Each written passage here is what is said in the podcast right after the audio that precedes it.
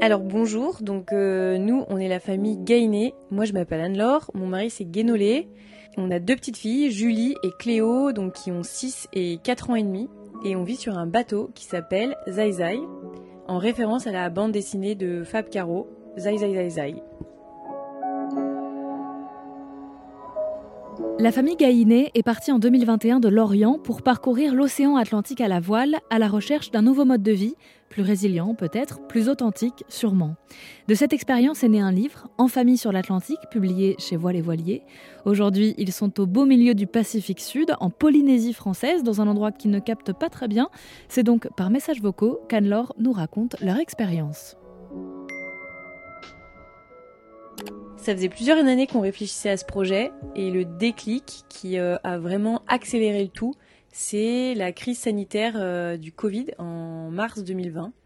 On s'est vraiment dit que si on attendait trop, peut-être qu'on le ferait jamais et on sait pas ce que la vie nous réserve finalement. Donc voilà, ça a tout accéléré. Euh, donc les doutes, ils, sont importants hein, parce que quand on n'a pas de doute, ben, on n'a que des on n'a que des convictions, on n'a que des, certitudes, et je suis pas sûre que ça soit euh, très bon d'avoir que des certitudes. Aujourd'hui, on a de moins en moins de doutes parce qu'on a, on a le sentiment d'être un peu plus aligné euh, avec ce qu'on a envie d'être, en tout cas. À part nos familles et nos amis qui nous manquent, en fait, euh, tout vient confirmer ce, voyage et le fameux c'est pour ça qu'on a fait ça, absolument tout. Les rencontres qu'on fait ici avec les autochtones sont sont extraordinaires. On rencontre des gens vraiment différents et qui nous apportent une culture euh, qu'on n'a pas.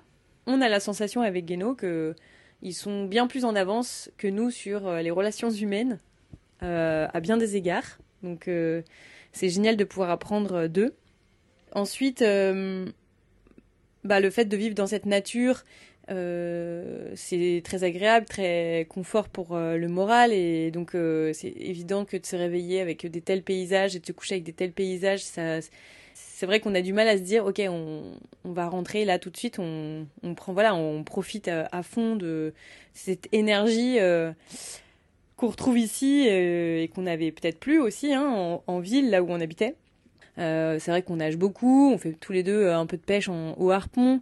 Euh, en fait, on trouve ça assez agréable d'aller pêcher notre propre nourriture.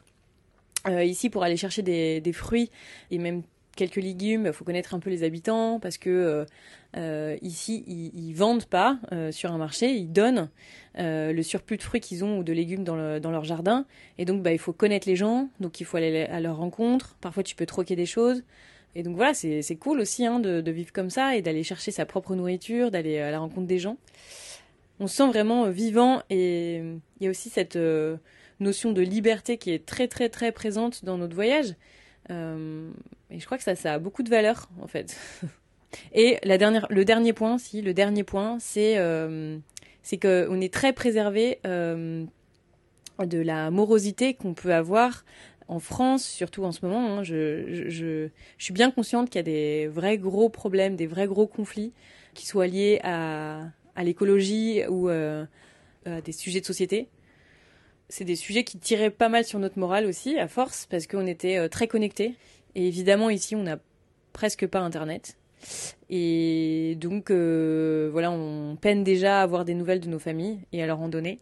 Donc, c'est vrai qu'on est plus du tout sur connecté à l'information euh, au jour le jour et euh, ça, nous fait, ça nous fait vraiment du bien. Parce que du coup, on peut se concentrer euh, sur autre chose. On en a besoin. Donc là, on vit en Polynésie depuis pratiquement 4 mois. Et c'est vraiment trop beau. Euh, je crois que c'est Camille Etienne qui, a écrit dans son livre, non mais je suis sûre qu'elle a écrit ça dans son livre euh, pour un soulèvement écologique, elle a écrit que euh, les environnements dans lesquels on arrive à s'ancrer nous déterminent. Et on ressent vraiment ça. Pour vous donner un petit exemple, on est passé aussi au Mexique, donc côté Atlantique. Et au Mexique, il se trouve que l'environnement a été quand même pas mal détruit par les activités humaines. Donc euh, à tous, les, niveaux, on a beaucoup beaucoup de déchets sur les plages. Les gens font pas vraiment attention. Il y a énormément de restaurants et d'hôtels qui ont euh, complètement accaparé le, littoral et donc euh, voilà, c'est bouffé, c'est grignoté.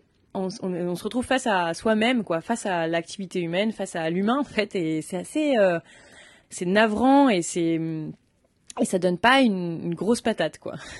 Alors que donc là on est au Gambier, donc c'est très beau évidemment. Hein. on se retrouve avec des îles entre il y a les petits motus, donc avec les petits palmiers, les plages de sable blanc. On a aussi des, on va dire presque des montagnes, beaucoup beaucoup de forêts. on a des, des coraux incroyables. voilà, on a vraiment un, un paysage magnifique et le beau, ça fait, euh, ça fait vraiment du bien aux gens, je pense. Hein. On en a beaucoup besoin du, beau, de, cette nature euh, qui, n'a pas été dévastée par l'humain. C'est vrai qu'ici, ben, c'est vrai qu'on n'a pas beaucoup de déchets, ou on, en a beaucoup moins en tout cas. Il n'y a pas de publicité dans les rues, euh, on n'a pas de gros supermarchés, on n'a que des petites supérettes avec les aliments de base. On a, voilà, hum, c'est très préservé et ça fait beaucoup de bien au moral. Donc, à quoi ressemble notre vie aujourd'hui? On, se lève avec ce beau, on se couche avec ce beau, parce qu'on se lève avec le soleil, on se couche avec le soleil. On profite beaucoup plus de la nature qu'on le faisait avant. Et ça, ça a un impact très positif sur notre, euh, sur notre morale au quotidien. Et on a tout le temps la banane.